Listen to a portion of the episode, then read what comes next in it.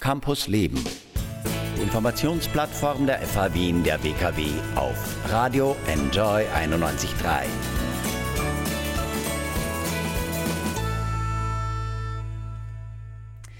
Es ist ein Traum vieler GründerInnen in Österreich. Sein Unternehmen auf internationale Beine stellen. Renate Schnutt von der Außenwirtschaft Austria hilft dabei. Sie berät österreichische Startups, die nach Großbritannien wollen. Im Alumni Talk der FA Wien der WKW erklärt sie heute Abend, wie das geht. Und schon jetzt gibt sie ein paar erste Tipps in Campus Leben. Hallo nach London, Renate. Ja, hallo Michael, es freut mich sehr. Danke für die Einladung zu diesem heutigen äh, Interview. Ich bin schon ganz gespannt. Ja. Wegen Corona bangen ja in Österreich allein schon einige Unternehmen um ihre Existenz. Großbritannien verabschiedet sich außerdem mit dem Brexit aus Europa. Das ist keine leichte Zeit für jemanden, der eigentlich UnternehmerInnen berät, die nach Großbritannien wollen. Wie geht's dir da? Wie viele Menschen möchten gerade nach Großbritannien? Na, vielleicht, ich glaube, das ist gar nicht so einfach zu beantworten, weil man muss sich ein bisschen so den Stellenwert anschauen, den das Vereinigte Königreich ganz generell in der Globalwirtschaft hat, weil ich glaube, das hilft auch äh, zu beantworten, denn es ist eben die sechstgrößte Volkswirtschaft der Welt und steht somit Anfang des nächsten Jahres an der Schwelle zur EU. Und ich denke mir auch, das Vereinigte Königreich ist ein wesentlicher Link in die Anglosphäre, das heißt in die USA, aber auch in den Commonwealth. Das sind eben äh, 54 Länder wie ähm, größten davon Indien, Kanada etc. Und es ist nicht unwesentlich, das im Kopf zu behalten, auch wenn jetzt Brexit und Covid ganz gewaltig in dieser Positionierung rütteln und es man auch ein bisschen mit der schlimmsten Rezension seit 300 Jahren mehr oder weniger rechnet. Aber es ist einfach, UK bleibt ein wesentlicher Link in der Globalwirtschaft und es ist auch so, dass man sagen kann, gerade der Bereich Technologie, Digitalisierung, also das klassische Feld der Startups, hat eine Wachstumsrate umgebremst. Es entwickelt sich 2,6 Mal schneller und mehr als der Rest der britischen Wirtschaft. Also die New Economy ist von der Old Economy ganz, ganz stark zu trennen.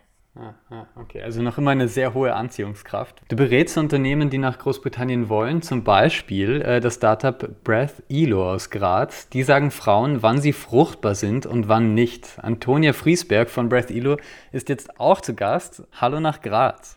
Hallo lieber Michael, hier ist die Antonia von Brief Ilo. Ich freue mich wahnsinnig, dass ich heute dabei sein darf. Ja. Du sagst Frauen, wann sie schwanger werden können und wann nicht. Wie macht ihr das? Also Brief ILO ist das weltweit erste Gerät äh, zur Atemluftanalyse, das es Frauen, wie du sagst, ermöglicht, die fruchtbaren Tage durch die Messung der Atemluft zu erkennen. Was messen wir dabei? Wir messen den CO2-Gehalt in der Atemluft.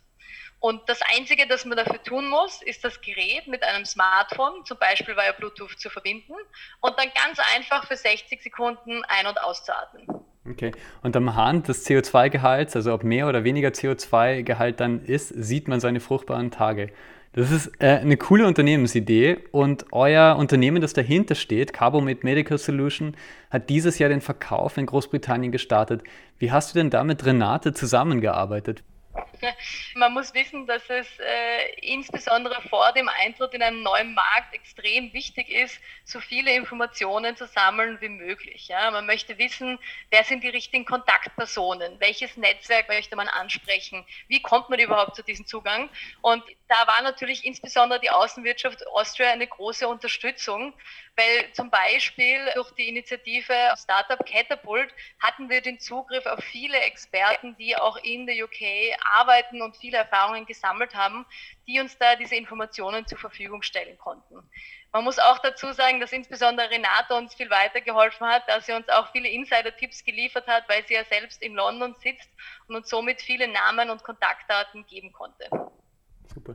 Renate, drei Millionen Euro haben Carbomed vor ihrem Schritt nach Großbritannien von InvestorInnen eingesammelt. Braucht man so viel Geld, um in Großbritannien eine Chance zu haben?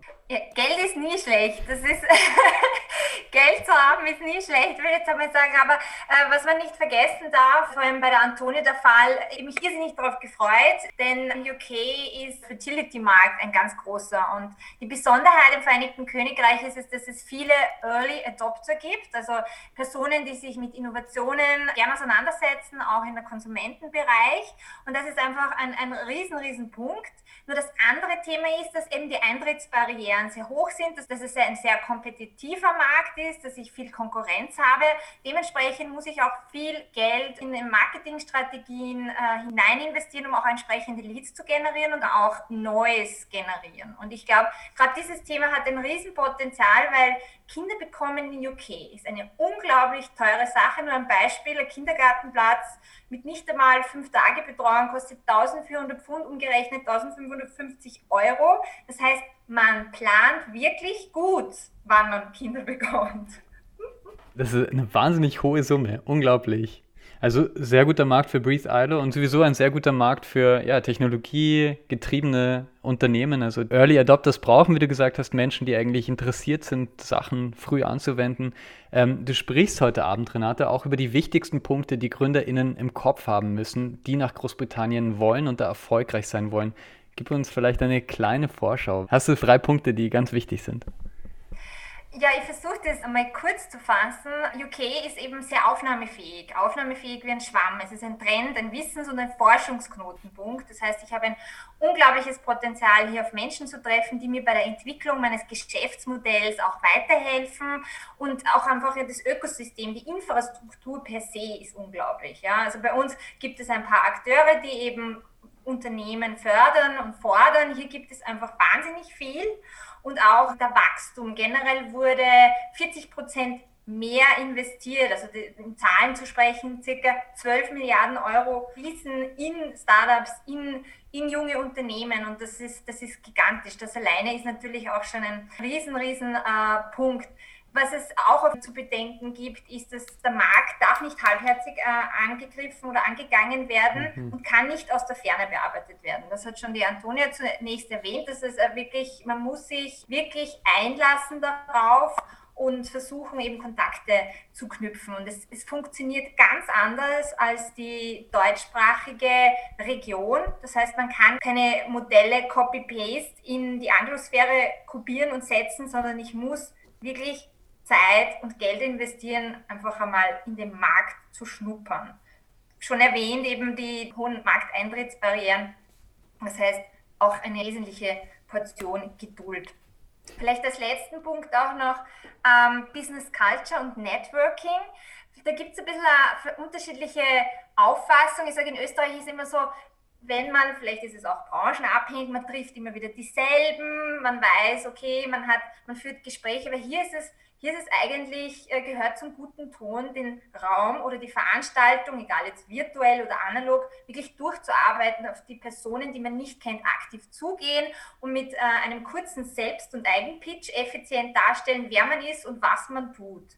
Und das ist, das habe ich hier gelernt, also das ist ein, ein, wahnsinniges Asset, das strategisch zu machen, einen Raum quasi zu bearbeiten. Und äh, daher empfehle ich auch jedem, die Visitenkarte ist LinkedIn. Wenn man nicht auf LinkedIn ist, ist man quasi nicht vorhanden. Man wird auch so dargestellt, in ein Netzwerk eingebettet und man sieht, okay, wer ist mit wem verbunden.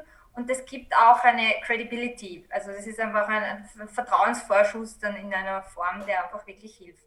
Ja. Ein paar heiße Tipps von Renate Schnutt von der Außenwirtschaft Austria. Das ist schon mal auf jeden Fall eine gute erste Anlaufstelle, wenn man nach Großbritannien möchte mit seinem Unternehmen.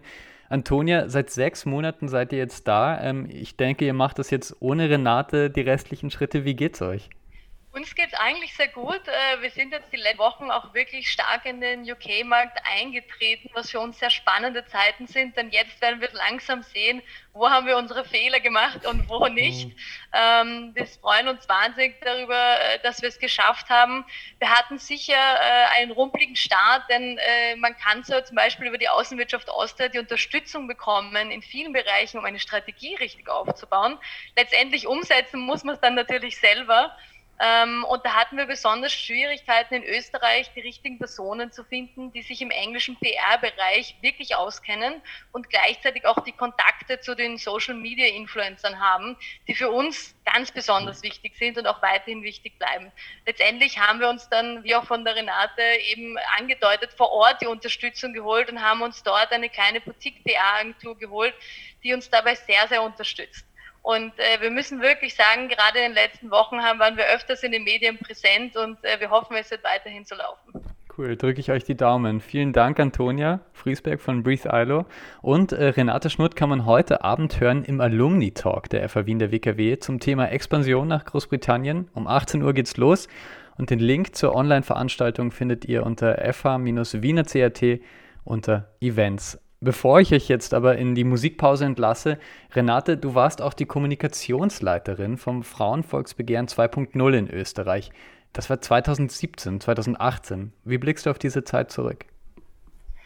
Ja, das ist eine, eine sehr, sehr spannende Zeit gewesen. Ich habe mir hier eine bewusste Auszeit äh, genommen, um auch meine beruflichen Sterne neu zu ordnen und eine Herzensangelegenheit war eigentlich äh, immer, ich sage jetzt einmal, Frauen im Beruf und äh, Frauen generell zu unterstützen in sämtlichen Lebensbereichen und demgemäß wurde ich dort auch aktiv. Es war für mich auch ein bisschen so ein Reinschnuppern in eine selbstständige unternehmerische äh, Angelegenheit in einer Grassroot-Campaign hier auch mitzuwirken, quasi auch äh, Geld aufzustellen. Und ja, ich sage, das war für mich auch ein Dreh- und Angelpunkt, wirklich immer was anderes zu tun und in die Welt rauszugehen und die Komfortzone zu verlassen. Das hat mich vor allem das Frauenvolksbegehren gelehrt, für seine eigenen Prinzipien, Überzeugungen einzustehen und das auch weiterzugeben und eben auch nicht nur Frauen, sondern einfach auch, ich sage jetzt mir die Unternehmerinnen sehr am Herzen, besonders diese zu fördern und zu fördern. Ja. Unter den Folgen der Corona-Krise leiden Frauen, kann man schon sagen, mehr als Männer. Frauen nehmen Betreuungspflichten öfter wahr. Durch Schulschließungen haben sie mehr Geld verloren als, viel mehr Geld verloren als Männer. Also ist das ein Thema, das dir noch unter den Nägeln brennt? Absolut, absolut. Äh, Gender Pay Gap wird sich für das nächste Jahr ganz kritisch darstellen. Ähm, es ist einfach so, dass Krisen grundsätzlich existierende Ungleichheiten extrem verstärken und nicht nur unbedingt geschlechtsspezifische. Frauen haben jetzt aufgrund der Situation nicht nur ökonomische, sondern auch gesundheitliche Nachteile. Wie du schon richtig erwähnt hast, sie sind viel mehr in der Pflege, sie sind viel mehr an der Front als im Handel in diesen systemrelevanten Berufen tätig. Und auf der anderen Seite sind es auch jene, die dann viel schneller in der häuslichen Sphäre dann wieder quasi in ihr Default-Programm zurückfallen. Also das, was man konventionell und stereotyp als Aufgabenverteilung sieht. Und das, das stößt mir, mir besonders sauer auf. Aber es ist halt auch eine, eine Frage dann auch, dass eben der Großteil der Frauen, die sowieso in Teilzeitbeschäftigungen sind, diese als erstes ihren Job verlieren und dann gibt es wieder eine große also Abhängigkeit. Ja? Und das ist, das ist all das, was man sich in den letzten 20 Jahren erarbeitet hat, äh, ja, erfährt auf jeden Fall einen ganz, ganz großen Rückschritt und mir blutet das Herz, muss ich ehrlich sagen. Campus Leben, die Sendung der FH Wien der WKW. Jeden Mittwoch ab 11 Uhr. Infos unter enjoyradio.at.